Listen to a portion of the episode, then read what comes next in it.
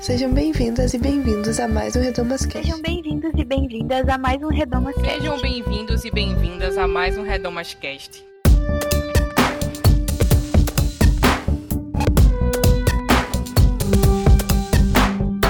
Sejam bem-vindas e bem-vindos a mais um Redomas Cast. Eu sou Bianca Hatt e no episódio de hoje nós vamos falar sobre bruxaria e a reforma protestante. Especialmente no dia de hoje, o Redomas Cast está saindo numa quinta-feira. Isso é porque no dia 31 de outubro nós comemoramos o Dia da Reforma Protestante e também o Dia das Bruxas, ou Halloween. E parece que essas coisas não têm conexão, mas foi sobre isso que eu conversei com a teóloga Angela Natel. Na verdade não foi uma conversa, foi uma aula mesmo. Muito obrigada, Angela, por ter participado.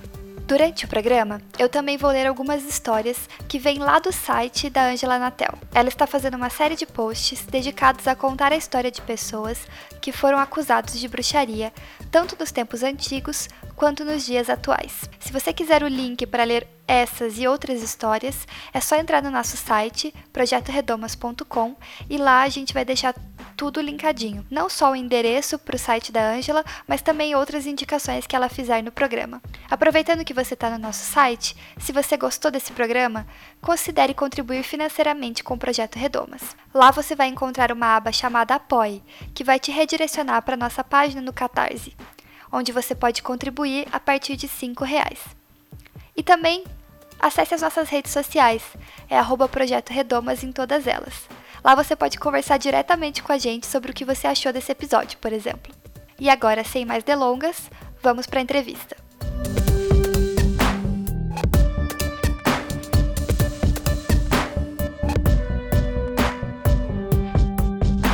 Então, Angela, seja bem-vinda ao Redomascast. Eu queria pedir então para você se apresentar para o pessoal, falar sua formação, com quem você trabalha, eu sei que você dá aula, do que, que você dá aula, enfim. Sim, obrigada, Bianca. É, obrigada por ter convidado também, né?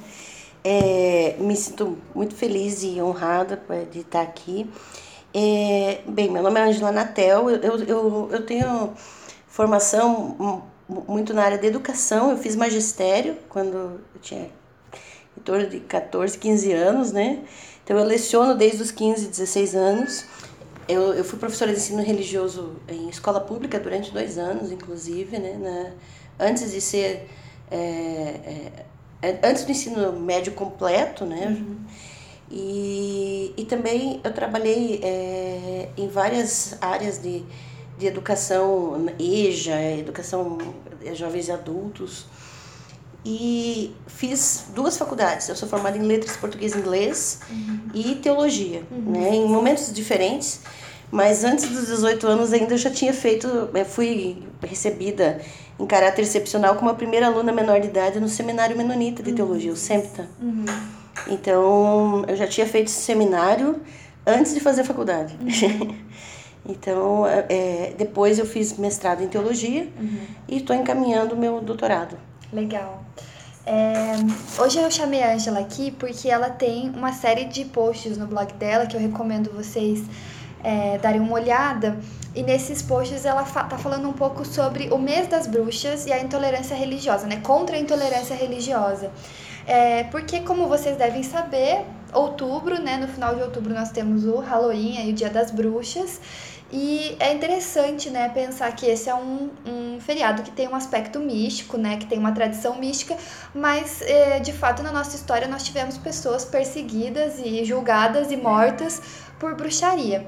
Vocês vão ver a participação da Ravena, que é uma gatinha preta, então tem tudo a ver com o tema. O tema tá pronto. o tema de hoje. É, mas então, é, para a gente começar a falar sobre isso, né? É, de onde que veio essa ideia de escrever sobre esse tema, né? Desse, do mês das bruxas contra a intolerância religiosa? É, na verdade eu, eu, eu fui sentindo necessidade já há alguns, alguns anos, né? É, trabalhando no meio teológico. Eu sou professora é, em duas faculdades teológicas e, e uma das disciplinas que eu leciono é diálogo interreligioso, né? Uhum. E, e, eu, e também leciono educação étnico-racial, cultura indígena e afro-brasileira. E tenho percebido a luta que existe na, no sentido de haver é, um, uma, um respeito às, às diferenças religiosas no, no nosso país. Então, trabalhar isso em sala de aula é um desafio, né? Uhum. E, e num, em cursos teológicos, inclusive. E como esse feriado do, do, feriado, né? Não é bem o feriado, mas devia ser, né? Uhum. É, é, essa, essa comemoração da, da reforma protestante cai exatamente no mesmo dia que as celebrações de Dia das Bruxas. Claro que nos Estados Unidos a cultura é bem mais forte, forte né? É. Mas o Brasil, como bebe diretamente da fonte do norte, né, uhum. em todos os sentidos, acaba é, trazendo isso para a cultura. Eu achei é, que seria urgente usar essa, essa, essa junção para uma campanha contra a intolerância religiosa. Uhum. E, e assim, é, eu tenho lido muito sobre a perseguição, não somente é, na época do, do, da reforma protestante, mas bem antes, né? Uhum.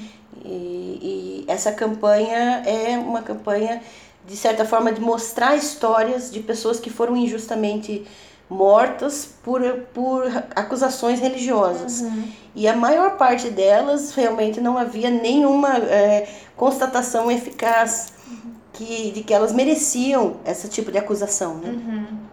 Fora o fato de que é, é, morrer por causa disso já é outro caso né, uhum. que precisa ser repensado. Mas é, nós temos inúmeras. É, esses casos foram me, assustando. E esse ano, no, no, começo do ano, eu consegui um exemplar de um, de um livro chamado é, The Martyrs Mirrors, uhum. que é o, o Espelho dos Mártires. Uhum. É um livro gigantesco. Eu não sei quem já, teve, já viu. É, lista telefônica antiga, uhum. que é uhum. aqueles livros monstruosos, né? É maior do que uma lista telefônica de tamanho, de dimensões, mais de mil páginas, e são 17 séculos de martírio de, de, histórias de martírios. Meu Deus. E desde a época de Cristo até 1660 o livro, uhum. né? E, e, inúmeros casos foram é, relatados de não só na, na questão da Inquisição, mas na própria Reforma Protestante uhum. de mortes, né? De mortes, sim. É, aí falando, né, sobre essas histórias, então, né, elas, você tem compilado essas histórias que são de períodos diferentes, países diferentes, né? Sim. E você pode dizer assim pra gente, mais ou menos, se teve um momento em que essa perseguição às bruxas foi mais forte e onde, assim, se teve um, um local do mundo também aonde foi mais forte? Sim, é... Bom, pelas pesquisas que eu, que eu fiz, e já faz um tempo que eu tenho estudado sobre isso, essa questão de intolerância ou de, de, de demonizar uhum. ou de certa forma é, bruxificar seres humanos, de, rotular de bruxa ou de herege, né? É uma prática que existe é, é, em inúmeras culturas diferentes, em lugares diferentes. Eu, eu, eu descobri casos, por exemplo, de 4 mil antes de Cristo na Babilônia e no Egito, quando é, demonizaram né, e, e, de certa forma, rotularam de herege e condenaram à morte. Então, não, não dá para você dizer que só houve em determinado lugar ou em determinada época. Uhum. Realmente, independente da religião, independente do credo, independente da cultura, isso é possível. Uhum. Condenar alguém à morte por, por práticas, por liturgia, por teologia, por dogmas ou coisas assim. Mas assim, o, que, o que se vê é que o auge da, da caça às bruxas, o auge é, de, de um de um movimento sistemático de perseguição a, a, a ao diferente uhum. é, foi nos, é, a partir do século XV até o XVIII. Uhum. É, em que se estabeleceu, por exemplo, o Tribunal da Inquisição e inúmeras uhum. outras práticas, e a concentração maior dos casos é na Europa. Uhum. E isso me chama muita atenção. Não sei se né, é, é o caso, mas ontem, por exemplo, eu estava lecionando na disciplina de diálogo interreligioso e eu falei sobre a nossa, a nossa própria é, visão eurocêntrica do texto bíblico, né? Uhum. Quando a gente estuda a Bíblia, a, a nossa exegese é eurocêntrica. Uhum. Então, uh, de, de, certa forma, é, eu não, não, não tenho como não relacionar uhum. né, a questão de, de, do, da Europa ser, se tornar um padrão teológico, um padrão dogmático, um padrão de, de estabelecimento é, da, da corrente vigente, né? Uhum. Do, do, que da referência para tudo. Sim. Então é interessante perceber isso, Uhum. que a nossa, a nossa exegese eurocêntrica ela acaba coincidindo, entre aspas, né, com ah, o fato de que a maior perseguição a- às heresias e a, aquelas pessoas que eram rotuladas de bruxa ter sido é, na, na Europa, Na Europa. nos casos da Europa, com certeza. Os julgamentos de Trier aconteceram na Alemanha entre os anos de 1581 e 1593 e são considerados alguns dos maiores exemplos de caça às bruxas na história europeia. O caso teve início em uma diocese da região rural de Trier, que ficava perto da divisa com Luxemburgo. Mas não demorou até a cidade, onde as investigações passaram a ser comandadas por Johann von Schönberg, arcebispo local. Schönberg tinha a fama de ser um tirano cruel e, assim que assumiu seu posto, passou a perseguir judeus, protestantes e, claro, praticantes de bruxaria. Assim, durante o período em que os julgamentos foram conduzidos, cerca de 368 pessoas, incluindo nobres e respeitados membros da comunidade, como párocos, professores e juízes, foram executadas. De acordo com os registros históricos, os condenados pertenciam a 22 vilarejos da região e, em alguns casos, cidadezinhas inteiras foram dizimadas. Para você ter uma ideia, segundo os documentos de duas localidades, restou apenas uma sobrevivente. Todos os demais habitantes foram executados.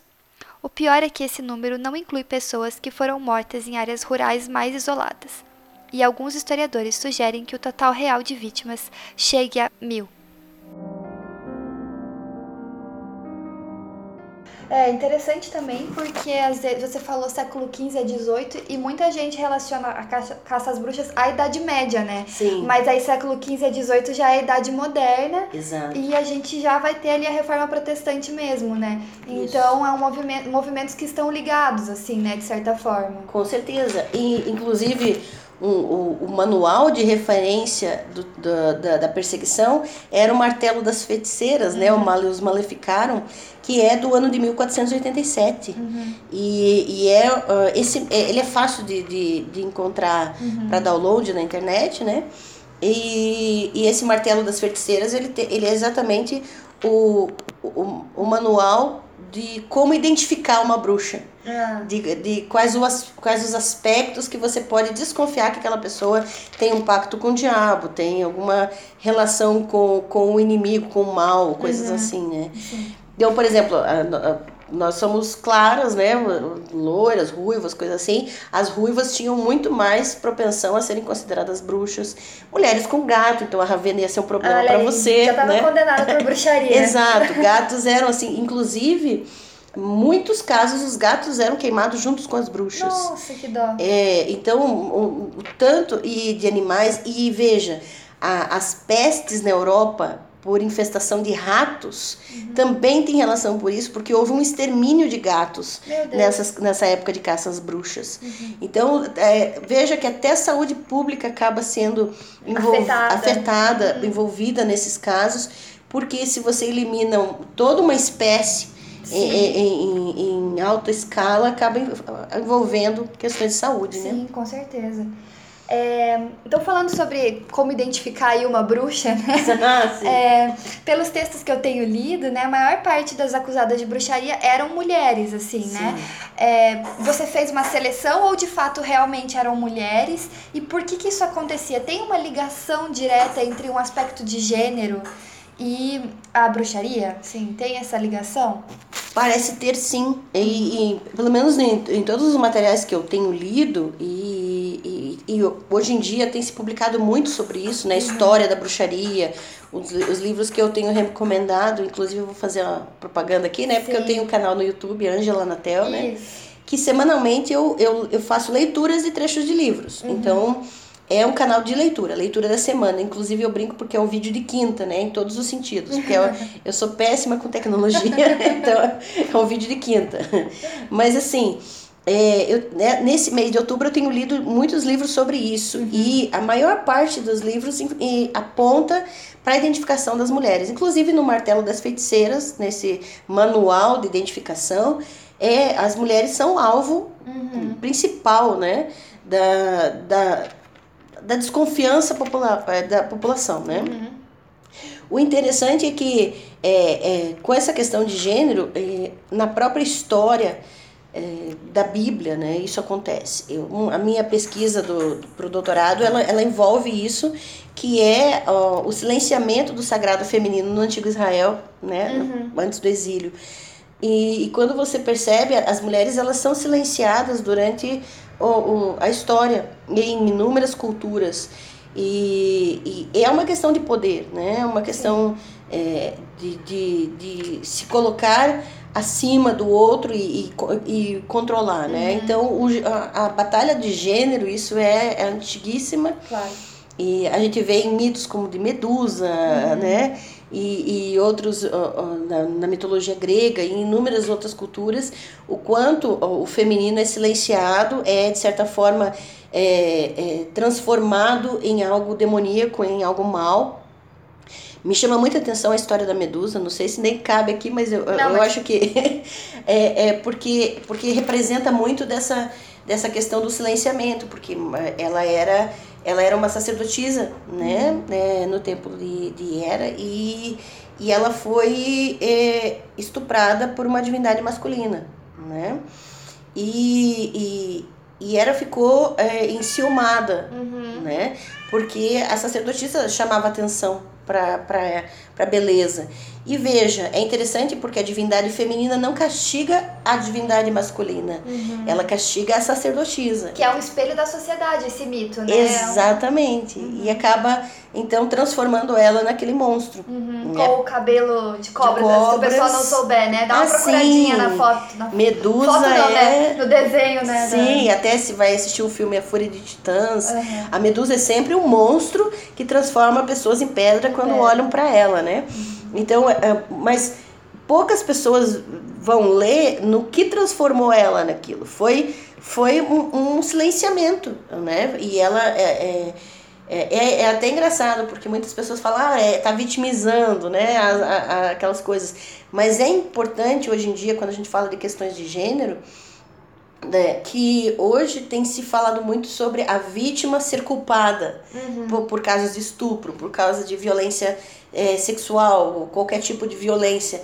E, e hoje é muito comum você eh, começar a colocar em xeque a reputação da vítima. Uhum. E foi o que aconteceu com Medusa, que é um mito antiquíssimo e que eh, foi eh, vítima de, de, de violência sexual e ela se tornou um monstro. Uhum. Então ninguém fala de Poseidon, ninguém fala das divindades masculinas que causaram a, a desgraça dela, né? Mas é, é muito interessante que isso reflete a nossa sociedade Uhum. e o quanto as mulheres são de- de- realmente a maior parte é, bruxificadas. Uhum.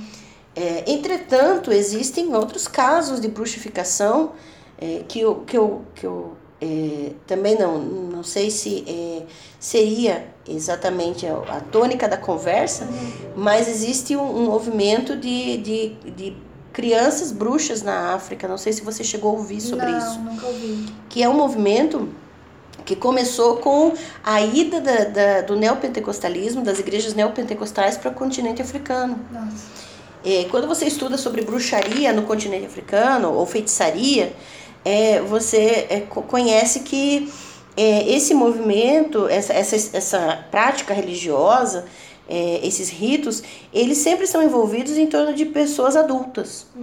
Então, os feiticeiros, eles são adultos, as bruxas, né, as consideradas bruxas africanas, são adu- pessoas adultas. Porém, com, com ah, o movimento neopentecostal indo pro, do Brasil para o continente africano, causou um fenômeno de crianças bruxas, ou seja, os pastores neopentecostais de, a- a- apontam as crianças das famílias como responsáveis pelos males que estão acontecendo naquelas famílias. Então dizem, não, essas, ah, o seu filho está com espírito de bruxaria, está com espírito de bruxa, então você tem que, tem que tirar esse espírito. Só que, é claro, é, essas, é, esses líderes religiosos cobram pelos rituais de exorcismo e, e, as, e, e a maior parte das famílias não tem condição de pagar por, por essas cobranças. E o que acontece é que as famílias tentam se livrar das crianças. Ou matam, enterram, ou, ou, eh, queimam viva, ou é, é, já tem casos, por exemplo, a Unicef já se mobilizou a respeito, já tem documentação internacional que já verificou esse fenômeno, né? Uhum. E que é, tem famílias que pregam prego na cabeça das crianças. tem, eu, eu, tenho um, um dossiê em casa com fotos, é terrível. Uhum. E veja, é, é um fenômeno de bruxificação de crianças, uhum. que agora aponta as crianças como causa dos males, por, como se fossem portadoras uhum. de espírito de bruxaria. E, e, e, isso começou na Nigéria, tá, tá, tá na Angola, tá, em, tá se espalhando por diversos países. Eu tenho amigos é, que, que começaram a, a criar movimentos de recolhimento dessas crianças que estão na rua, de tentar salvar as crianças bruxas. Uhum. Tem organizações de pessoas cristãs que estão tentando salvar essas crianças. É, é, tem uh, Gito Vendel, Marcelo Quintela, são pessoas é, que, que, se você der uma busca, vai encontrar material que eles publicaram a respeito. Uhum. No YouTube tem vídeos e reportagens sobre esse fenômeno. Uhum. Mas veja, apesar de, de, de, da história mostrar essa, essa, esse rótulo no gênero feminino, uhum. hoje em dia existem esses focos de bruxificação para grupos vulneráveis. Uhum. Inclusive, a, na, na, Nigéria, é que eu, eu fui casada com um nigeriano, então também eu tive acesso a algumas é, a, a, alguns materiais, né? Uhum. Existe o que eles chamam de Nollywood, que é uma, uma indústria cinematográfica nigeriana. Uhum que pertence a uma profetisa nigeriana que é neopentecostal e que é, ela não é brasileira, mas ela, o intuito dos filmes nigerianos é mostrar histórias em que as crianças são bruxas, em que as crianças à noite saem do seu corpo para fazer o mal para as famílias. Nossa. Então é toda uma indústria cinematográfica que incute na, na mente das pessoas essas ideias de bruxificação. Nossa. E a mortalidade infantil está aumentando consideravelmente após esse, é, é, esse fenômeno. Uhum. Então, realmente é assustador é, é, as, a, quando você rotula grupos vulneráveis. Não, com certeza. Queira ou não, as mulheres são alvo, sim, uhum. mas tem esses outros grupos que têm surgido na nossa história e que são atuais, está acontecendo hoje. Sim. Não, e é impressionante, tipo, a gente, é, a gente falou ali século XV a XVIII, e aí a gente ainda segue, né, nesse mesmo, nessa mesma lógica de bruxificar as pessoas, Sim. de condenar, de, de colocar culpa, né, no, por, por um mal, por uma coisa ruim. Exato. Uma única pessoa e numa criança ainda, né? Tipo, é, Imagine, é, que não tem como se defender. Você uhum. tem vídeos, reportagens da mãe dizendo, olha, se você tirar o espírito de bruxo do meu filho, eu fico com ele mas, mas eu não tenho como pagar. Uhum. Então, é, ela quer se livrar da criança. Sim. É um desespero, porque claro. as pessoas não, né, daí dizem, nossa, como que vão fazer isso com o filho? Mas pense, o medo pode causar isso. Uhum. Ah, as culturas, elas são... É, os valores culturais, eles são norteados em torno de culpa, medo ou vergonha. Né? Isso, se você estudar antropologia cultural, é, vai perceber isso. Então, a, a, cultura brasileira, por exemplo, os valores da nossa cultura são muito. É, são construídos muito em torno da vergonha. Da vergonha, sim. Já no, nos Estados Unidos, a, a, a, cultura é em torno da culpa. Mas é, em, em pequenas sociedades, o medo é o que determina uhum. os seus valores, né? Então, a, a partir disso, as pessoas elas querem ter paz, elas querem viver. Não é uma questão de maldade, é porque maldade todo ser humano tem uhum. dentro de si.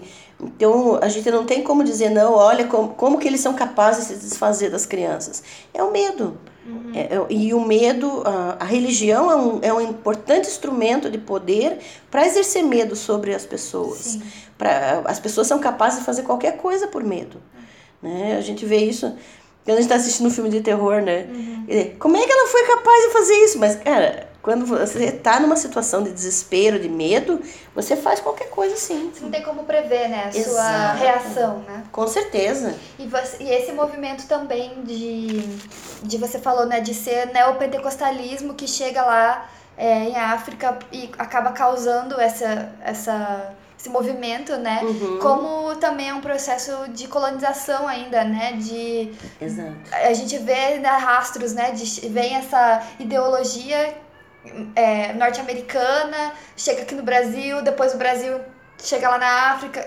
Quer dizer, continua causando esse mal, né? Sim, e é, a gente costuma falar na, na, na, na, faculdade teológica, né?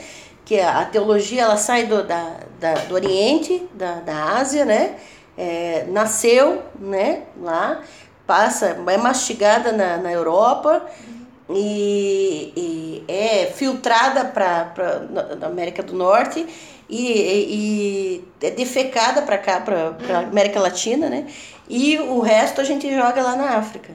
Esse caminho é feito. Ontem eu estava falando, inclusive, em aula, é, sobre é, a, a, o nosso caminho hermenêutico, que é eurocêntrico, que passa por uma exegese eurocêntrica e quanto nós transformamos na, na hermenêutica, quando para aplicar o texto bíblico, a gente já transformou, já desconfigurou o texto completamente, porque passa por uma cosmovisão eurocêntrica. É, entretanto, os textos bíblicos eles foram é, criados e foram elaborados em culturas africanas e asiáticas, orientais. Uhum. A cosmovisão deles é completamente diferente da nossa. Então, a África não precisa que a gente interprete o texto bíblico para eles. Uhum. É, os textos já fazem parte da cosmovisão deles. Uhum. Então, eles são mais natural para eles do que para nós. Eles, né, nós não podemos tirar deles o direito de lerem o texto dentro da sua própria cosmovisão. É por isso que a teologia negra é importante, por isso que é, essas, essas hermenêuticas, elas são, elas precisam estar acessíveis. Uhum. Inclusive, eu já fui questionada, ah, é, você não acha que essas teologias, essas hermenêuticas, né, como a teologia negra, é, a teologia feminista e outras teologias, elas não, não, não vão nos desunir, nos separar mais? É, veja, e é um ponto que nós voltamos para a reforma protestante. Uhum. Isso é um resultado natural da, da, reforma protestante. Uhum. Porque o texto bíblico antes ele era exclusivo de interpretação de um clero. Uhum. E uma das bandeiras da reforma protestante foi dar o texto bíblico na mão de toda pessoa, para que cada pessoa tenha o direito de ler o texto bíblico diretamente e fazer a sua hermenêutica. Uhum. E, inclusive, os anabatistas da reforma radical, eles foram além. É, é, eles defenderam não que a hermenêutica fosse feita por, por, pelos líderes da igreja protestante, mas é, os anabatistas que nem se, se declaravam protestantes, né? Uhum. Eram da reforma radical, eles é, defendem uma comunidade hermenêutica. Então, a hermenêutica não pode ser feita por, um, por uma liderança e a, engolida pela população. A hermenêutica precisa ser feita em comunidade, em discussões abertas a todos. Todos têm o direito de ler o texto bíblico e construir a sua hermenêutica. Uhum. Isso é um direito é, é, é conquistado pela reforma protestante. Uhum. E agora é, é, interessante que muitas linhas protestantes têm se levantado uhum. contra isso, contra a liberdade hermenêutica. Sim. É, é, é, uma, é uma incoerência assim, sem tamanho. Uhum. E, e, dizendo, não, mas isso vai causar desunião. Na verdade, isso é, mais mostra uma um incômodo contra os movimentos uhum. e os grupos vulneráveis, Sim. como se eles não tivessem direito a ter a sua hermenêutica, a, a ler o texto bíblico diretamente, a ter acesso a isso. Claro que eu eu eu eu eu estava até conversando com você anteriormente que a eu sou muito chata na questão exegética. Para mim, você não tem e não pode pegar um texto bíblico fora do seu contexto histórico, cultural, né? Uhum. É, então, a exegese tem que ser feita com muito cuidado. E, e a, a, hermenêutica, ela deve ser feita dentro dos limites do próprio texto. Uhum. Então, é o texto que vai determinar ó, até o limite da sua hermenêutica. Mas isso não significa que as pessoas não tenham essa liberdade de fazer hermenêutica, né? Uhum. De, de, e principalmente a teologia negra, para mim, tem, tem com o Ronilson Pacheco e outros nomes, né? Eles têm feito um trabalho incrível. Uhum. A, a SEB publicou lá em São Leopoldo um, um material Bíblia em Negritude, que dá para conseguir na internet, né? Materiais baratos, mas muito profundos no sentido de é, olhar o texto bíblico dentro do seu contexto, uhum. que os povos da Bíblia eram realmente negros, os povos da Bíblia não eram europeus. Uhum. então é outra cosmovisão, é outra configuração. e a gente voltar ao que o texto realmente está dizendo. Uhum. Então, é, esse ponto, para mim, a teologia negra tem me desafiado pessoalmente a ser mais fiel à, à palavra de Deus, a ser mais fiel ao texto bíblico. E, e, e o engraçado é que muitas correntes protestantes já nos bruxificam por causa disso. Uhum. Já começa a dizer que nós somos hereges, somos liberais, e sendo que nós defendemos exatamente a, a inspiração do texto bíblico e a, a, exegese sendo feita dentro do seu contexto, como deve ser feita. Uhum. Eu leciono hebraico e grego também. Então, eu sou uma das pessoas que mais é, lutam para que as pessoas interpretem adequadamente o texto bíblico. Uhum. E, e quando eu vejo isso dentro das novas hermenêuticas, as novas teologias que têm sido levantadas para aí, que, que atendem as comunidades vulneráveis, para mim isso é, é, é, uma alegria. Uhum. Até eu estava lendo um, um, grande teólogo que hoje em dia está em voga, né, que é o, o, o Kevin Van Hooser, uhum. E ele, junto com o, o, Michael Gorin, eles têm publicado muito material sobre o drama das escrituras, o drama da doutrina, são livros deles que falam sobre teologia narrativa, uhum. que falam sobre que Deus não se revelou através de uma teologia sistemática. Olha, eu já estou dando aula aqui, eu já vou me Tá maravilhoso, o pessoal vai gostar. então pense que Deus não se revelou através de uma teologia sistemática, Deus se revelou dentro da história dos povos, dentro da história da vida das pessoas. Uhum desde do Gênesis, né? E não tem como sistematizar isso. Né? Exatamente. Né? das pessoas. Como você vai sistematizar a experiência de um para a vida do outro? Uhum. E Deus não se revelou sistematicamente, ele se revelou na história. E o Van Hooser, o Gorin, eles, eles levantam muito essa questão da, de nós voltarmos à teologia narrativa, a revelação de Deus na história dos povos, na história dos grupos. Como Deus quer se revelar especificamente na vida dessas pessoas, uhum. dentro da, da, das suas pautas, uhum. dentro dos seus questionamentos. Por isso, para mim, a teologia negra ela, ela dialoga perfeitamente com as religiões afro, por exemplo, uhum. com as religiões de matriz africana. Por quê? Porque estão dentro das mesmas pautas. Uhum. Então, não, não há um problema. Para mim, isso, não é, isso, isso favorece a luta contra a intolerância. Claro. Porque nós, nós estamos respeitando o texto bíblico. Que é outra pauta da reforma protestante. Né? Exatamente. Que é outra pauta, que nós respeitamos o texto bíblico, o solo escritura está é. Tá em, né, em ponto, é, e, e ainda damos a liberdade das pessoas dialogarem com o texto, mas entenderem o texto como relevante para si mesmas. Não um texto é, eurocen, é, eurocentrado, uhum fora de contexto, fora de, de cosmovisão. Você acredita que ontem, por exemplo, alguns alunos se surpreenderam com uh, o fato, descobriram que Agostinho era africano. Meu Deus, Agostinho era africano. Como assim não sabiam, né? É, tadinho dos meus alunos. Eu amo meus, meus alunos, não quero falar mal deles, mas mas veja, eu até falei para eles, é, é realmente interessante perceber que é uma surpresa no meio teológico. Algumas pessoas não fazem ideia. Uhum. Estão fazendo teologia, estão trabalhando com teólogos africanos, mas simplesmente tiram, é, deslocam ele do contexto Essa parte dele. É, é, é obscurecida, assim, né? Exatamente, é silenciada. Uhum. Então, é, é Deus se revelou dentro de contexto. Uhum. As pessoas, a teologia é construída dentro de contexto. Uhum. Por isso que uma sistemática ela tem é, esses pontos negativos, né? Uhum. Porque a, a, teologia sistemática muitas vezes ela é construída fora de contexto. Uhum. Eu recomendo a teologia sistemática do McGrath, que é uma teologia sistemática histórica, filosófica, né? Dentro de contextos culturais específicos.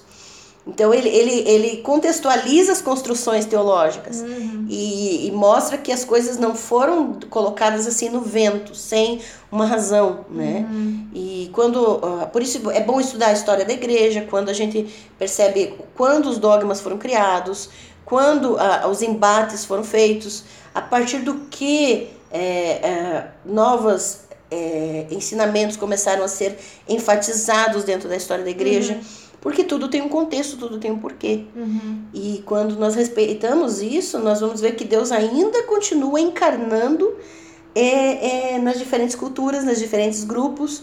É, a, eu entendo que Jesus traduziu Deus, para nós. Jesus é a tradução de Deus para nós quando ele se encarnou. Uhum. Como nós poderíamos compreender Deus se ele não vestisse a nossa roupa, nosso, calçasse nosso sapato? Então, essa encarnação de Cristo nos ensina como trabalhar uma hermenêutica que faça sentido para o povo. Uhum. Encarnar no, no, na, na, realidade daquele grupo. Trazer a, a, a, revelação de Deus dentro da história do povo. Uhum. Né? Isso, para mim, é fundamental para o diálogo. Sim. Ursulina de Jesus foi acusada de bruxaria pelo seu marido, Sebastiano de Jesus, alegando que ela o havia deixado estéril pelo uso de magia. A amante de Sebastiano, Cesária, confirmou o testemunho no tribunal. Ursulina foi julgada e condenada por heresia e bruxaria e foi executada em uma fogueira pública em São Paulo em 1754.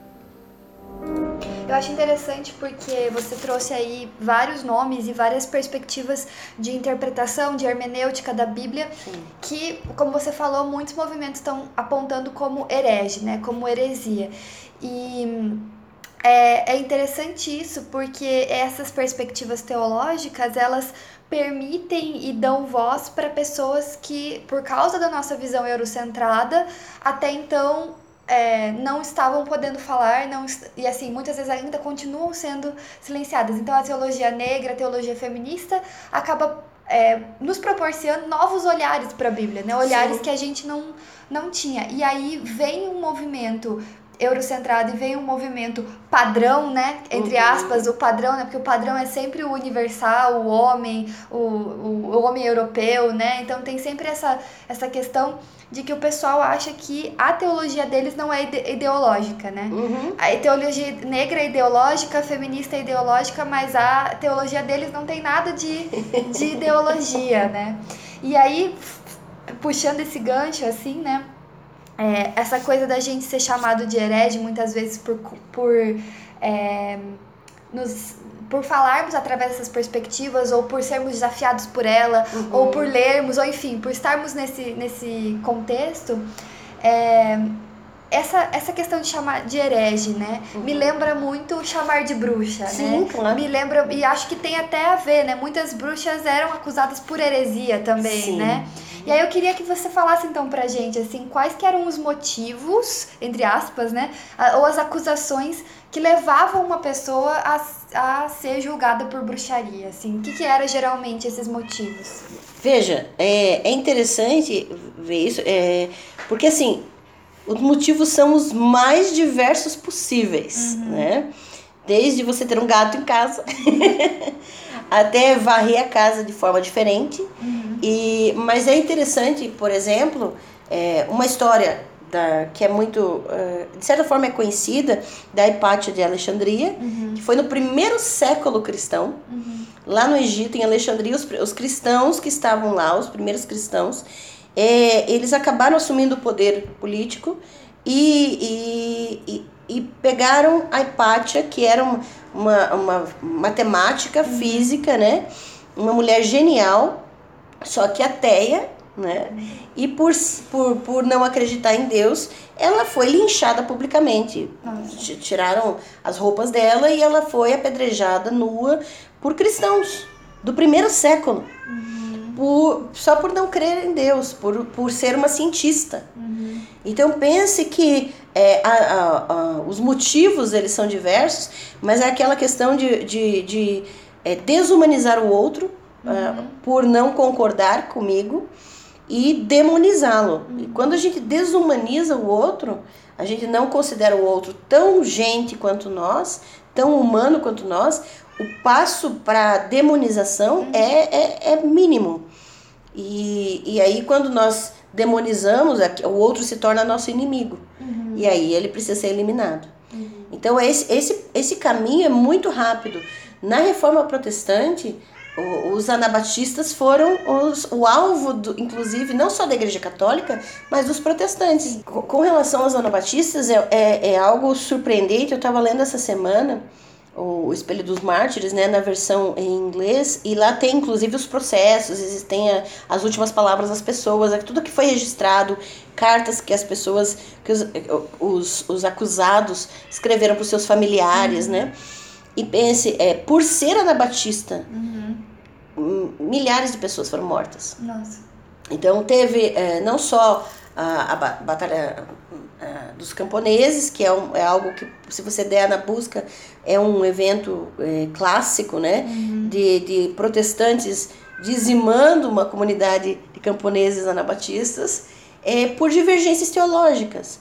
Ah, então é, você não batiza, você não considera o batismo de bebê, porque o luteranismo e, e Calv... tanto Lutero quanto Calvino mantiveram o, o batismo infantil. Uhum. É, os anabatistas não aceitavam, né? Eles não reconheceram, por isso foram chamados de anabatistas, porque é, é, eles defendiam que quem tinha sido batizado de bebê não tinha de fato realizado um batismo, né? Uhum. Então eles precisavam ser batizados depois de uma confissão de fé. Uhum. E, e, daí as pessoas diziam, era, ah, eles estão batizando de novo, eles são rebatizadores. Uhum. Então esse nome Anabatista, que significa rebatizador ou batizar de novo, foi dado pelas pessoas de fora, ah, tá. porque consideravam que eles batizavam duas vezes. Mas é porque eles não reconheciam o batismo infantil. E essa divergência foi suficiente para a morte de inúmeras pessoas. Nossa. Ah, essa mulher é Anabatista, a esposa de Menocimos. Ela, né, foi uma, ela, é, é dele que vem o nome Menonita, uhum. né?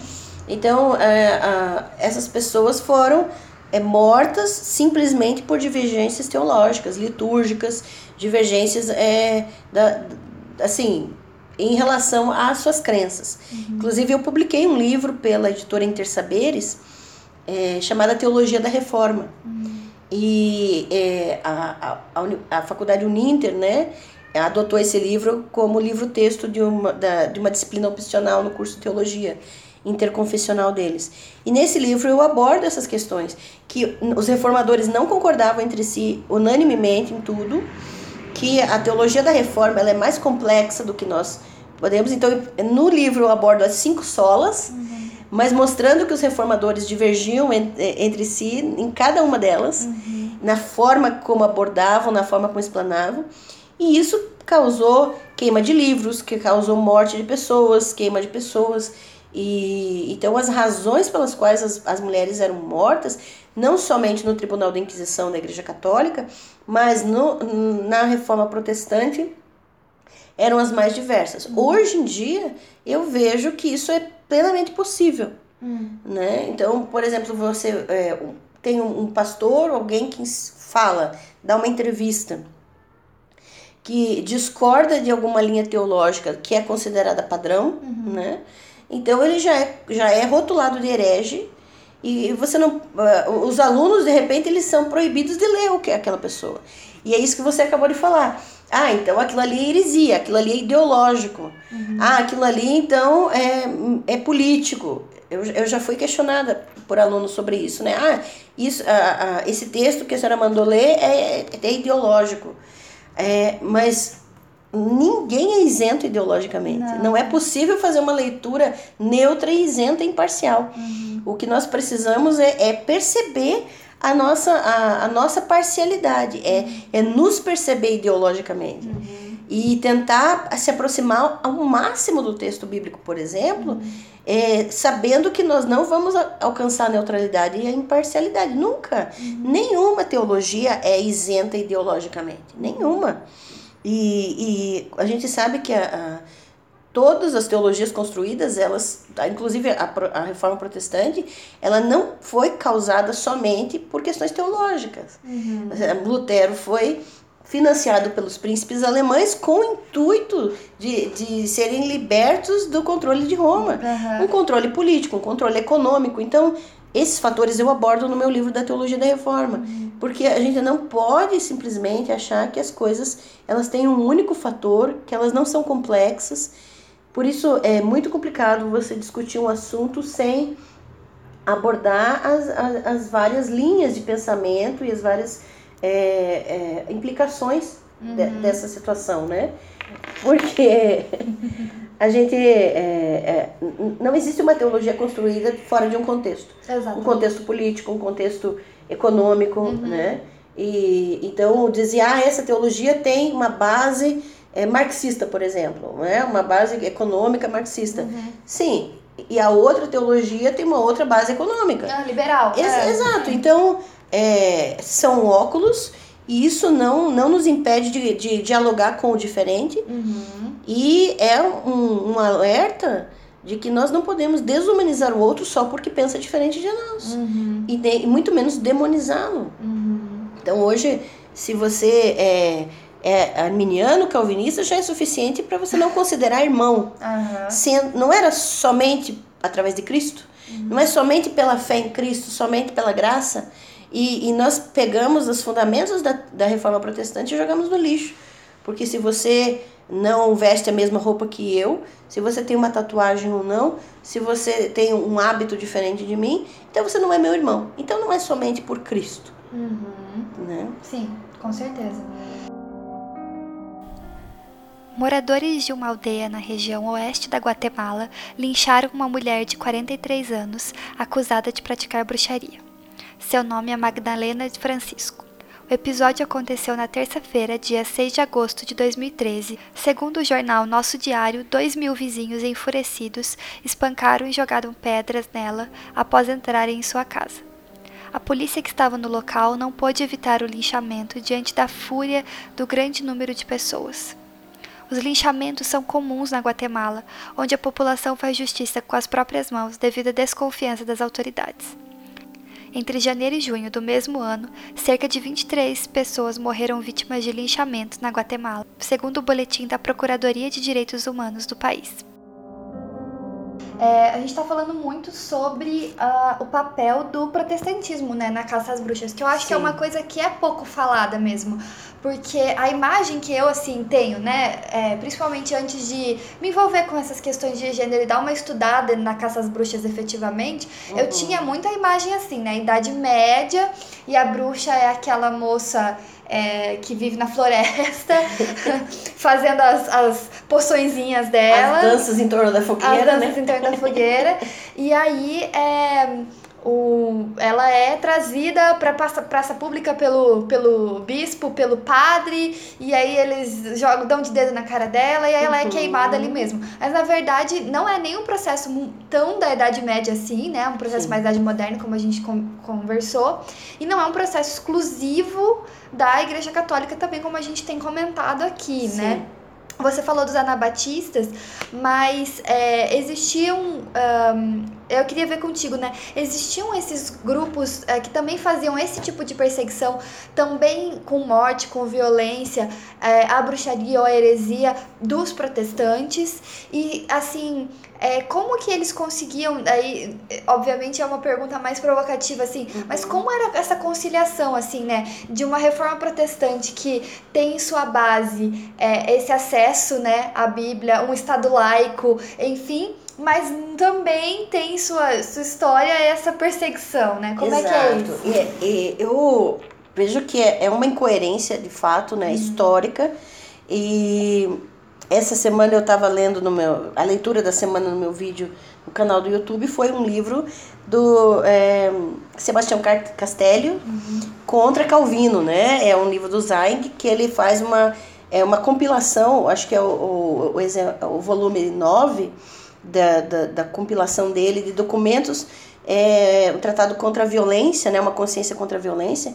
E nesse volume 9 ele pega os depoimentos de Castello, que foi uma testemunha ocular da reforma protestante, é, exatamente é, apontando o fato de Calvino não somente é, se omitir ou permitir a violência e a perseguição religiosa, como também é, incitar a é, grupos para a morte de pessoas. Eu li inclusive que pa- Calvino ele incitou a população a matar uma, uma senhora de mais de 80 anos, com, com crianças junto, por causa dessas divergências teológicas. Então foi é, é, Castelho, Sebastião Castelho, que fez todo um documento contra Calvino. Ele, ele era um pastor calvinista, um pastor da época que apoiava Calvino a princípio, mas que por causa dessa situação de violência ele é, decidiu sair do grupo, ele decidiu deixar de ser pastor. Então isso aconteceu no, na boca da reforma protestante. no momento. No né? momento. Então, o, tem o caso de Serveto, que foi, é, que foi condenado à morte por divergências também com Calvino. E, e, e, Calvino não foi responsável diretamente pela morte dele, mas é, é, tem os documentos do Castelo, que é, foi testemunho ocular na época, diz que no, no dia em que Serveto foi é, é levado para morrer, né, condenado por questões divergências teológicas, Calvino fez questão de ficar trancado em casa e não se manifestar exatamente para deixar as pessoas e fazerem a muvuca lá na, hum, na hora. Ele né? se isentou, entre Exatamente. E, e, gente, é muito é, importante que a gente não silencie esse, essa situação. Então, veja, os anabatistas, eles foram é, mortos por protestantes. Uhum. Então, não, não foi a Igreja Católica, é, também teve, né? Uhum, claro. Mas não foi a, a, Não foi apenas, Não né? foi apenas. E é, e é importante também relacionar, claro, a gente está falando de cristianismo, né? Uhum. Mas ó, eu, eu tô fazendo esse mês de outubro no meu, na, nas minhas redes, no Instagram, no Facebook, né? E, e, na minha página, no meu blog, diariamente casos de, de, de, pessoas que, que foram mortas por, por isso. E hoje, no dia de hoje especificamente, que é sábado, né? É, eu, eu relato um caso na Arábia Saudita de, dos anos 90. Uhum. Então, veja, no, no Islã também acontece isso, né? De, de matar por heresia, matar uhum. hereges. É, eles não podem não chamar especificamente de bruxa, mas os hereges são mortos, né?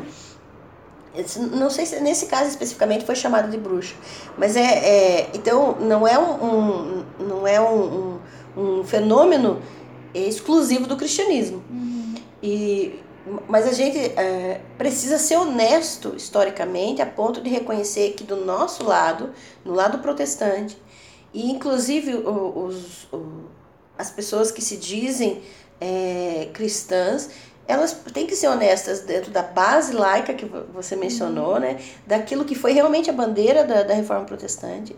E, e é uma incoerência quando a gente simplesmente se reconhece protestante e ao mesmo tempo intolerante com o diferente. Uhum. Né?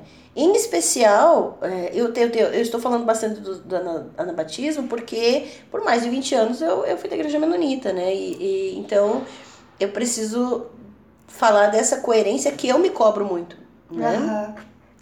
Porque, uh, a... porque só para o pessoal entender, o, uh, o, pessoal, o, men...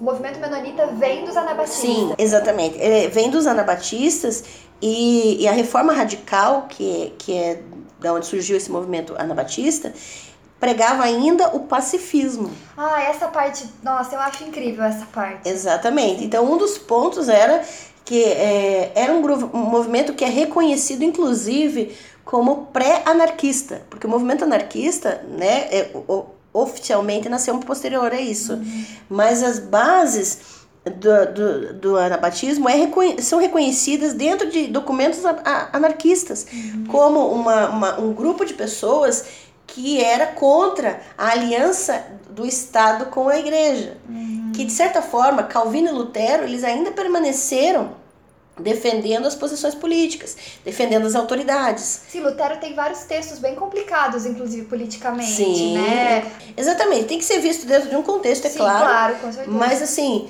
é, são textos complicados, Sim. de fato. Agora, é, todo o apoio de Calvino a as autoridades políticas com base nos textos de Paulo, do apóstolo Paulo na Bíblia, uhum. né? E inclusive Weber, Max Weber tem um uhum. livro, né? A ética protestante e o espírito do capitalismo, capitalismo que que vai falar sobre é, é, essa é, é, é essa linha de Calvino que deu origem a, um, a, a toda uma ética e, e, e um, um, uma sociedade consumista, capitalista, e que, de certa forma, a, desembocou na teologia da prosperidade. Pense ou não, hoje, é, se você fizer uma análise, claro, tem muita gente que é contra Max Weber e já fala um monte de coisa, mas como eu falei, não é possível você dissociar a teologia da so, de sociologia, né, de outras uhum. questões. Agora, pense no seguinte, que é, a ideia da, de Calvino e do, do, dos seus seguidores era que você reconhece o, o, a eleição de Deus pela prosperidade Então, a prosperidade financeira, a, a, o seu trabalho, você ter o reconhecimento pelo seu trabalho, é um sinal, é um sinal de, da, da eleição de Deus. Veja como isso é, desemboca perfeitamente na teologia da prosperidade. Uhum. Então, é, é interessante que hoje existem muitas, é, muitos reformados que são contra a teologia da prosperidade, mas que é, não percebem esse desenvolvimento histórico uhum. né, do pensamento. E, e, e, isso causou sérios problemas pra, pra, entre os protestantes. Essas incoerências né, que se desenvolvem. E como eu estava falando do, do, dos anabatistas, a, so, a sociedade, o grupo anabatista, era essencialmente anárquico. Não, ah, e muitas pessoas confundem anarquia com, com caos. É. é não, na verdade, ela se, se autogere, ela não necessita de, de, de autoridades, de figuras de autoridade, né, para gerir aquele grupo. E, e essa é, isenção, essa, essa, esse limite que se dá para a autoridade política dentro do grupo anabatista, isso confrontou muitos protestantes. Confrontou Lutero, confrontou Calvino, conf, confrontou seus, seus seguidores, Zwinglio né, e outros, que, que, que estavam associados economicamente, inclusive, eram financiados né, pela, pela, pelos príncipes alemães ou por, por outras autoridades políticas. Uhum. E o fato de, de, de, de, ser pacifista, de não querer servir ao exército, não querer servir ao militarismo do Estado, os anabatistas sofreram por, por essas escolhas. Uhum. E hoje é interessante ver muitas linhas anabatistas, menonitas inclusive, que apesar de se chamarem menonitas, apesar de se identificarem com os anabatistas, não são pacifistas. Uhum. Defendem o uso de armas, defendem o armamento, defendem a violência. E isso também é uma incoerência. Uhum. Então, é, é, quer ou não, é como se você adaptasse as coisas e, e, e, você lutasse pela identidade, a identificação com o grupo, mas você não defende mais as mesmas coisas. Uhum. Então é uma incoerência de fato. Sim, com certeza. Bom, você falou é, lá, no come... lá no começo você falou um pouco sobre a perseguição às crianças bruxas, né? Na Sim. África, ali na Nigéria. É, então, acho que para finalizar nosso papo aqui, que tá, que tá muito bom, a gente poderia continuar falando aqui muito sobre isso, porque eu acho que é um assunto que rende muito, assim. Sim. E eu acho legal na Reforma no mês da Reforma Protestante, no mês das bruxas, uhum. é, trazer como que essas coisas se encontram, né? E também como um, a gente tem na nossa história esses resquícios, né? Esse, sangue na nossa história, né? a gente tem esse sangue nas nossas mãos, né? Infelizmente. Verdade. E é como você falou, a gente tem que ser honesto historicamente, né? uhum. né? É, ao mesmo tempo, é interessante falar sobre isso num momento em que a maioria dos produtores de conteúdo cristãos, não só na internet, mas editoras, enfim, estão é, falando sobre reforma protestante com o intuito de exaltar os reformadores, uhum. de exaltar a reforma, o que de fato, assim, é, por si só não é necessariamente um problema. Uhum. Mas a questão é que nós estamos aí há mais de 500 anos é, repetindo essa mesma, esse mesmo movimento. Talvez é, estamos aí num, num momento de é, analisar por outra perspectiva, de analisar é, de uma outra forma. Acho que esse também é o intuito, para ficar bem claro para o pessoal, da gente ter essa conversa, né? Sim. De mostrar um outro lado, um lado que muitas vezes, no intuito de exaltar, no intuito de proteger o título, de, prote de proteger um grupo, a gente não fala sobre, né? Exato. E eu vejo que no Brasil a gente tem um movimento é, de pessoas que se consideram reformados, de, da teologia uhum. reformada, né? Calvinistas, neocalvinistas, ou enfim, outras variações disso, que é, além de se entenderem como um padrão teológico, como a teologia certa, isenta de ideologias, é, também é um grupo que é, se vale de um discurso de autoridade, de, de é, serem corretos, né, de serem os uhum. certos, enfim. É, e talvez acabam também não pensando ou não pautando essas outras questões que a gente conversou hoje aqui, uhum. né? Essas incoerências, essas questões que, na minha opinião, só enriquecem uhum. a discussão, só enriquecem a teologia, só enrique... a gente falar sobre esses problemas e não botar embaixo do tapete nos enriquece, né? Falar sobre, esse, sobre essas questões. E aí, trazendo então para o Brasil, eu queria te perguntar: teve caças bruxas aqui no Brasil? Sim, teve.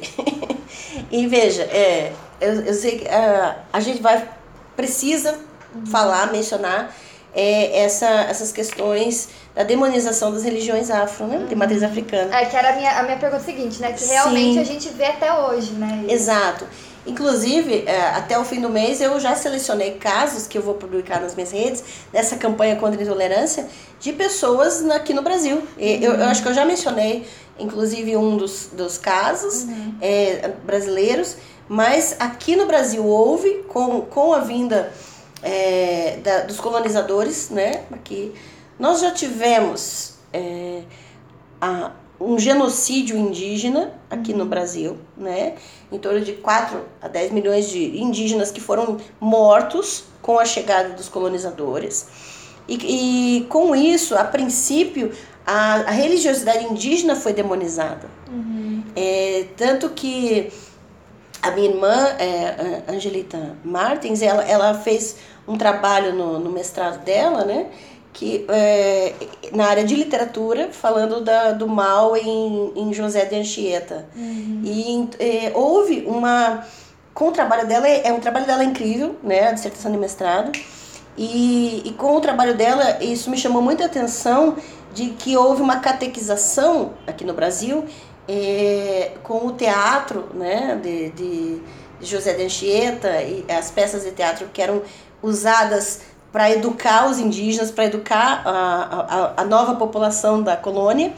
E essa população era ensinada através do, do, do teatro que as figuras do mal, as figuras demoníacas no, no teatro eram os religiosos indígenas, eram as, eram as práticas religiosas dos indígenas. Então o, o, a religiosidade nativa foi associada ao mal, ao diabo. E, e isso aconteceu é, automaticamente também com as religiões, a religiosidade do, das, dos africanos que foram escravizados aqui, que foram trazidos posteriormente. Aquela sensação de medo da Casa Grande, em que os senhores escravos tinham medo de- da insurgência dos escravos contra eles. Então, é, quando os, os, as pessoas que eram escravizadas tinham suas práticas religiosas, aquele tocar dos tambores já era associado ao mal, por causa do medo que os senhores escravos tinham de, de, de serem mortos numa insurgência, né? Coisa assim. E a gente sabe que a, a- herdou também essa influência do norte-americana, né, do uso dos textos bíblicos para justificar a escravidão. E, e os textos de Paulo, né, do apóstolo Paulo e tudo. E, de certa forma, a própria Bíblia foi usada para demonizar a cultura dos escravos, a cultura do- dos povos nativos, né, originários. E foi um instrumento de, de colonização, um instrumento de controle e poder sobre o povo, né? E hoje a gente sabe que, historicamente, ah, os afrodescendentes sofrem eh, economicamente, socialmente, e todas essas questões que têm sido levantadas, graças a Deus, com mais frequência, né? Mas por causa disso, e sua religiosidade automaticamente é demonizada. Inclusive, eu vou apresentar um trabalho, na, vai ter um, um, um congresso de ensino religioso na PUC do Paraná aqui em novembro, e eu vou apresentar uma comunicação falando de Exu não é diabo, né? Que a gente associa automaticamente a figura da, da, das entidades da religião de matriz africana com o diabo na, da Bíblia, né? Do Novo Testamento. E, e eu uso, inclusive, a teoria dos arquétipos de Jung para mostrar que não é possível você associar diretamente para criar um, todo um preconceito com base é, é, em arquétipos que são formados na nossa mente. Então, o diabo da Bíblia não é exatamente o diabo que a igreja crê. Porque se, é- se, é- se nós cristãos formos honestos exegeticamente, considerarmos a Bíblia inspirada por Deus, como, como eu particularmente considero, nós temos que ser fi- fiéis ao que a Bíblia fala a respeito do diabo.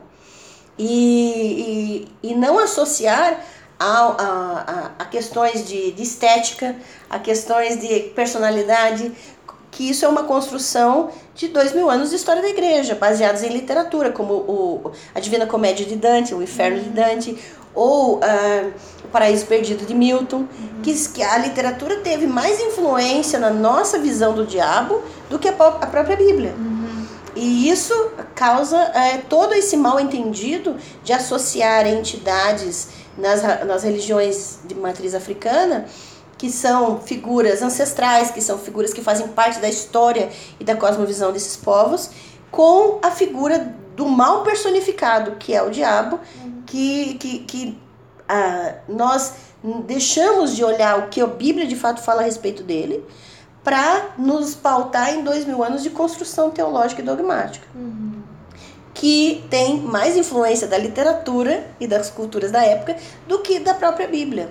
Então, é, falar que o diabo é tem rabo, é vermelho, tem chifres, isso é toda uma construção histórica, não tem a, a, a ver literalmente com o texto bíblico, né? Sim. E um livro que eu recomendo, inclusive, já que a gente falou da questão da, dos reformados, da teologia reformada, uhum. é de um reformado. Graças a Deus, tem ótimos teólogos claro. dentro da teologia reformada, uhum. e um deles é Ricardo Quadros Gouveia. O, o Ricardo Quadros Gouveia publicou um livro chamado O Anticristo na Bíblia e na História.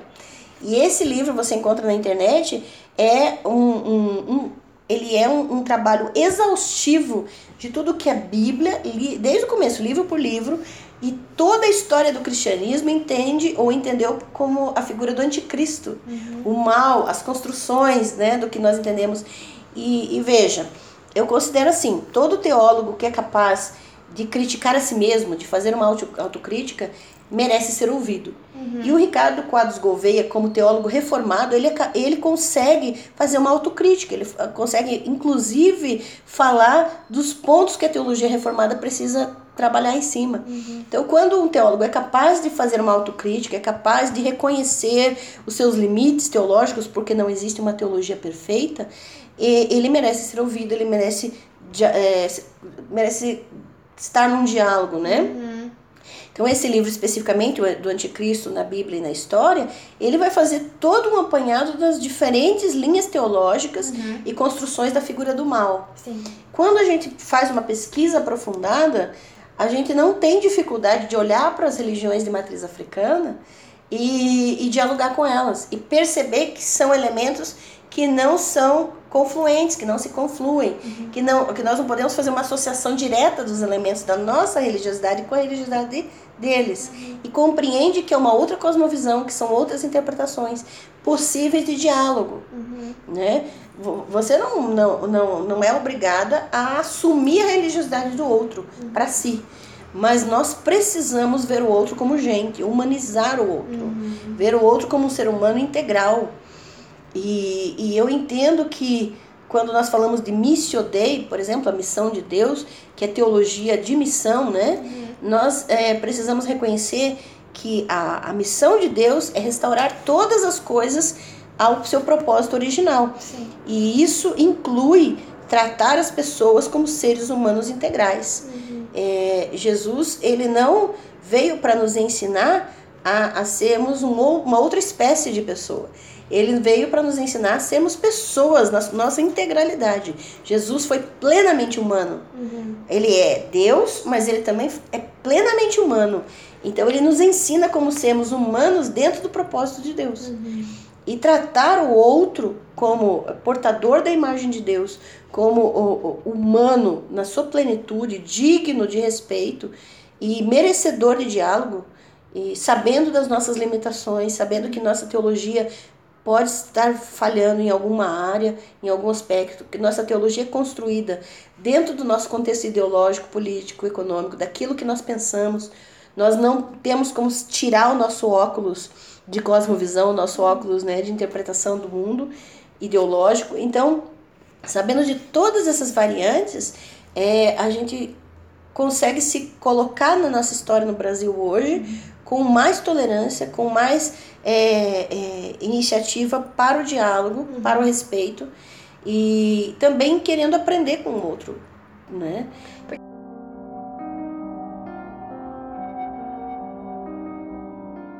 A marca da violência está na cabeça da menina de 11 anos que foi agredida no subúrbio do Rio por intolerância religiosa. Mas essa não é a maior cicatriz. Achei que ia morrer. Eu sei que vai ser difícil. Toda vez que eu fecho o olho, eu vejo tudo de novo. Isso vai ser difícil de tirar da memória. Afirmou Kailane Campos, que é candomblessista e foi apedrejada na saída de um culto. A garota foi agredida no último domingo e, segundo a avó, que é mãe de santo, todos estavam vestidos de branco porque tinham acabado de sair de um culto. Eles caminhavam para casa, na Vila da Penha, quando dois homens começaram a insultar o grupo. Um deles jogou uma pedra que bateu num poste e depois atingiu a menina. O que chamou a atenção foi que eles começaram a levantar a Bíblia e a chamar todo mundo de diabo, vai para o inferno, Jesus está voltando, afirmou a avó da menina, Kátia Marinho. Essa não é uma história que está lá no blog da Angela Natel, mas eu achei que a gente precisava lembrar dela. Aconteceu em junho de 2015.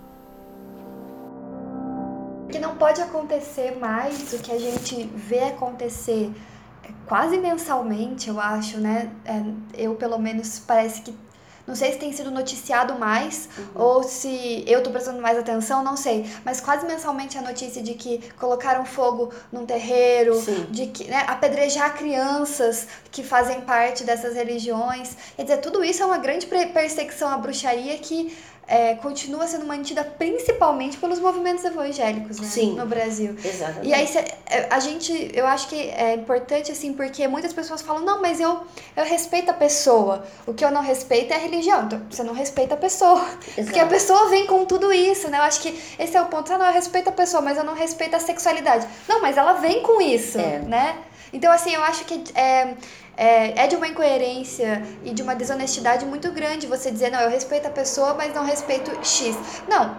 É, se X não faz mal para ninguém, né, não tá gerando, não é um crime, não tá gerando mal para ninguém, então merece ser respeitado, porque faz parte daquele ser humano, né? Exato. Essa essa questão nós é, isso faz parte da nossa cosmovisão, é, que nós, entre aspas, ocidental, porque até essa nomenclatura oriental e ocidental é, é algo completamente artificial, baseado numa referência, né? Sim. Então, é, essa nossa cosmovisão de compartimentalizar as pessoas. Uhum. Então, é, eu, eu amo a pessoa, mas eu não aceito o que ela faz. É, e, e se eu disser que eu a aceito, eu estou comprometendo a minha fé e isso é um equívoco. Uhum. Então, a sua fé e a sua consciência diante de Deus, ela, ela não é comprometida quando você acolhe alguém uhum. integralmente. É, eu sempre falo para os meus alunos, na dúvida, olhe para Jesus. É, como que Jesus tratava as pessoas. Uhum. Então, os maiores confrontos dele foi para dentro do ambiente religioso em que ele estava inserido. Uhum. Então, é, Jesus, quando tratava com pessoas de fora, por exemplo, com um, um centurião romano, né, que tinha todo um contexto religioso diferenciado, uhum. que tinha todo um contexto social diferenciado, uhum. é, ou quando ele tratava com, com a samaritana, que também era outra situação, ela era uma, ela seria considerada a bruxa da época, né, uhum. por ser mulher, por ser samaritana. Então, é, Jesus trata as pessoas com tanta dignidade e, e, ele vai no âmago das suas necessidades, das suas pautas. E, e Jesus não trata as pessoas como numa fábrica, todos de, da mesma maneira. Ele conversa, ele ouve, ele atende.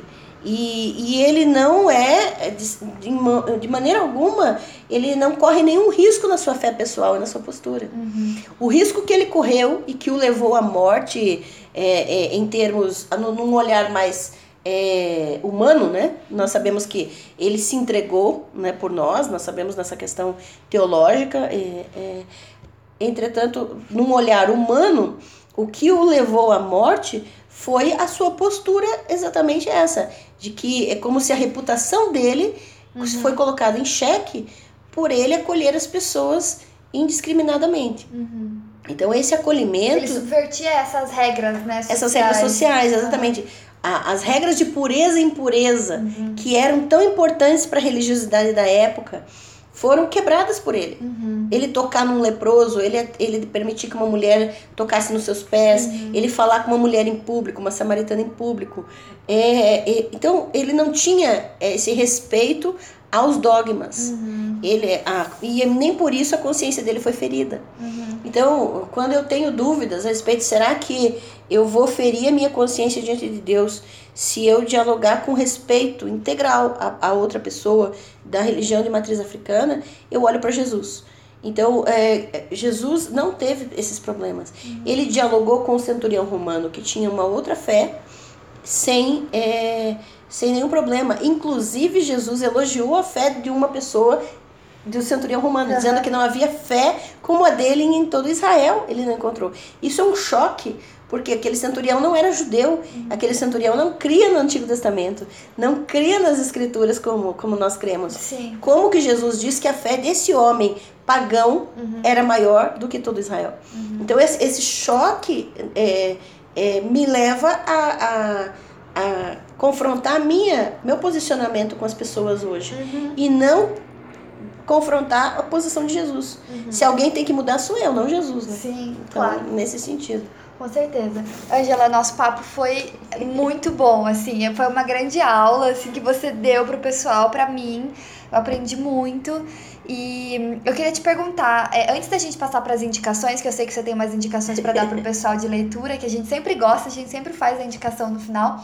Mas eu queria saber, se tem mais alguma coisa que você quer falar? Se você tem, assim, sobre essa questão da intolerância religiosa, que eu acho que, é, assim, é, eu quero dar o nome desse programa de Bruxas e Reforma Protestante, é, mas eu quero que a, a a gente não gira em torno da dessa a gente não girou né, em torno das, dessas histórias uhum. porque as histórias tem lá no seu blog o pessoal pode sim. ir lá e ler mas sim é, conversar sobre esse é, onde essas coisas se encontram que eu acho que é que a gente acho que o ponto disso é essa questão da intolerância religiosa que eu acho que é um tema urgente assim para nós sim. sabe enquanto Brasil então não sei se você tem mais alguma coisa para falar queria te deixar liberada nesse momento ah olha eu agradeço muito é, a, a oportunidade de falar algumas questões que, que eu tenho vontade de falar, muitas vezes eu falo em aula, mas é um público restrito dentro de sala de aula, né? Uhum. Mas que são importantíssimas para serem discutidas, né? Nesse tempo. Ah, realmente queria agradecer o, o público e, e, falar que é, nós precisamos ah, aprender a encarnar como Cristo. Uhum. Para mim, o maior exemplo de intolerância é, de, né, de tolerância, na verdade, contra a intolerância, está em Filipenses 2, por exemplo, o texto em que Jesus, é, é, em que Paulo fala à igreja de Filipos, dizendo, tende em vós o mesmo sentimento que houve em Cristo Jesus. E ele diz que nós temos que considerar o outro superior a nós mesmos. E veja, é, é um grande choque de realidade que Paulo está trazendo ali. Paulo em condição de prisão, falando à, à igreja, de que nós precisamos ter esse, é, esse mesmo caráter e posicionamento de Cristo em relação ao outro. E veja o que Jesus fez. Ele pegou toda a razão dele, toda a glória dele, colocou de lado e encarnou como um de nós. Ele vestiu nosso sapato, ele entendeu como nós vivemos, ele falou nossa língua, ele se submeteu a aprender, como lá na carta aos Hebreus diz que Jesus aprendeu através daquilo que sofreu. Uhum. O próprio Cristo se dispôs a aprender o que, que ele tinha para aprender? E ele se dispôs a aprender através do sofrimento. E, e, e, esses textos me chocam, mas são textos que eu quero deixar uhum. né, para finalizar essa conversa, de que para o caminho da tolerância é o caminho do aprendizado. Uhum. De nós estamos constantemente dispostos a calçar o sapato do outro antes de falar contra o outro. Uhum. A perceber qual é a realidade do outro em que sentido eu posso aprender com ele? Em que sentido eu posso compreender melhor a realidade dele para dialogar? Uhum. Não com acusações. Nós não precisamos ficar nos defendendo. Cristo não ficava se defendendo. E, e, mas nós precisamos sim se colocar em defesa do outro, como Cristo fez. Uhum. E, e andar como o outro, perceber a realidade do outro para melhor dialogar. Com certeza. Então, muito obrigada. Quero te pedir então as indicações de livro, né? É, primeiro a gente vai deixar lá o link pro pessoal, pra, pro blog, para vocês lerem as histórias, vale muito a pena. Eu, acho, eu assim, passei um tempão lendo, foi muito legal. É, e vou continuar lendo os próximos que a gente está gravando aqui no dia 19 de outubro. E esse programa provavelmente vai no ar no final do mês, né? Ah, ali perto, perto ali da data mesmo. Mas então a gente vai deixar linkadinho lá no, no nosso post no, no Projeto Redomas a gente faz um post com o programa e deixa lá os links e vai deixar também a lista da, das indicações da Ângela. Então, por favor, Ângela, nos indique materiais para a gente estudar. Ah, sim. É, um, um, uma indicação que, que eu dou do meu próprio canal no YouTube, que é Ângela Natel, que toda semana eu, faço leituras, né? Uhum. Agora, um livro que, é, que, que me desafia desde que foi lançado é um livro chamado Intolerância Zero, uhum. do Hermes Carvalho Fernandes. Esse livro tem inclusive na Amazon em e-book, em formato Kindle, uhum. né, para vender. E, e ele aborda questões atuais no Brasil, todo tipo de intolerância e como nós como cristãos podemos trabalhar esses pontos, uhum. né? O que o Hermes é acusado frequentemente de heresia também, é um herege que nem nós. Mas assim, o que eu acho interessante é, é que mesmo abordando temas cabeludos, temas assim complicados, ele não tem o intuito de dizer isso, você tem, você tem que crer nisso ou crer nisso. Não. Uhum. Os textos ele deixa em aberto, por exemplo, é, você não precisa ferir a sua fé, uhum. o seu posicionamento, mas você precisa pensar sobre alguns pontos, a sua, a sua coerência uhum. teológica, a sua coerência histórica, a sua coerência na postura com a sociedade, você não tratar o seu pecado melhor do que o pecado do outro. Uhum. Então, de nós sermos coerentes nesse sentido. Então, esse livro não tem o intuito de, de catequizar, de doutrinar as pessoas uhum. na sua fé pessoal. O intuito de cada capítulo é trazer questionamentos sobre a nossa coerência uhum. no trato com as pessoas, né? Uhum, então veja, um livro Intolerância Zero, ele aborda a questão dos indígenas, aborda a demonização da cultura negra, aborda a comunidade LGBT, aborda todos os focos de intolerância na nossa sociedade brasileira. Uhum. É um livro recente, 2016, né? Mas que eu costumo usar nas aulas, os alunos, né? Os alunos ficam agitados com esses textos, mas são textos que é, têm o intuito de fazer esse tipo de provocação uhum. na nossa postura de fé diária. Né? E o que eu amo no, no Hermes, que ele é do Rio de Janeiro, ele tem um, um trabalho incrível na sociedade, ele, ele vive o que prega, né? é a, a, o foco dele em Jesus. Uhum. Né? Então, ele até tem um título do capítulo dele que Jesus é muito melhor do que nos contaram. Né? Então, é, ele é extremamente cristocêntrico e, e para mim isso já fala muito a respeito da pessoa. Claro. Né? Uhum. Então, eu recomendo. Outro livro que eu recomendo é do pastor Antônio Carlos Costa, que também é do Rio. Ele é presidente da Rio de Paz é, e pastor da Igreja Presbiteriana na Barra, no Rio de Janeiro.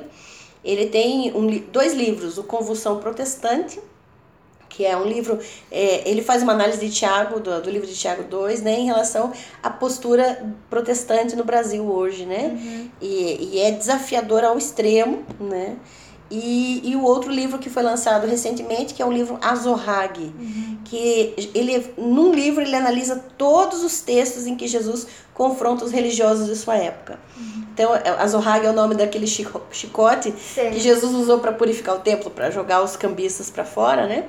Então, é um livro do confronto de Jesus com os religiosos e as implicações desses confrontos para a igreja hoje protestante. Legal. Então, eu recomendo para, de, é, de certa forma, é, trabalhar a nossa, a nossa visão coerente dentro da, da nossa profissão de fé, né? Uhum. E, claro, o livro do Ricardo Quadros Gouveia, que eu citei hoje, que é o Anticristo na Bíblia e na História, que, é, é se não me engano, é da fonte editorial esse livro é, que nos ajuda a aprofundar melhor a nossa visão a respeito do mal uhum. e, e de como nós processamos ele para demonização do outro, né? Uhum. Então, é, o que realmente existe na, na Bíblia e na história da Igreja Protestante, da Igreja Católica, do cristianismo em geral, a respeito do que é o mal, uhum. né?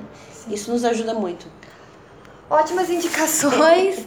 É, eu fico sempre muito feliz de receber mulheres, mulheres teólogas aqui no, no, no Redomascast, porque o pessoal diz que não existe, né?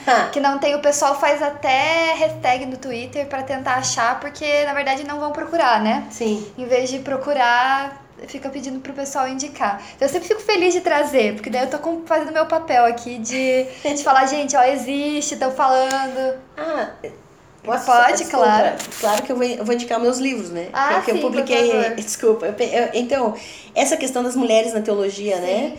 Que é, tem ótimas mulheres, né? Que têm publicado muita coisa. E, e na, nos textos, na, nos vídeos, eu tenho indicado muitas mulheres também escritoras, né? Mas eu quero deixar os nomes dos dois livros que eu publiquei. Uhum. Que um foi a minha dissertação de mestrado, que é o nome é A Fonte da Juventude eu faço uma, uma, análise sobre a religiosidade dos jovens universitários no, no Brasil. Uhum. E é mais na área de ciências da religião, é, é pela é, editora Apris, né? Você encontra na, na, internet. E o Teologia da Reforma pela editora Intersaberes. Então, acho que também esses livros têm muito a ver com a questão da diversidade religiosa e da, da nosso fundamento protestante. Tá. E, e, recomendo né, que, é, que se busque mais mulheres na teologia para conversar a respeito. Sim. Angela, muito obrigada. Então, a gente vai encerrar. Geralmente a gente faz assim. É, a gente dá um tchau coletivo que a gente fala. Então eu vou falar tchau, você fala junto e é isso. Então, Beleza. gente, muito obrigada por terem ouvido até aqui e tchau, tchau. Tchau.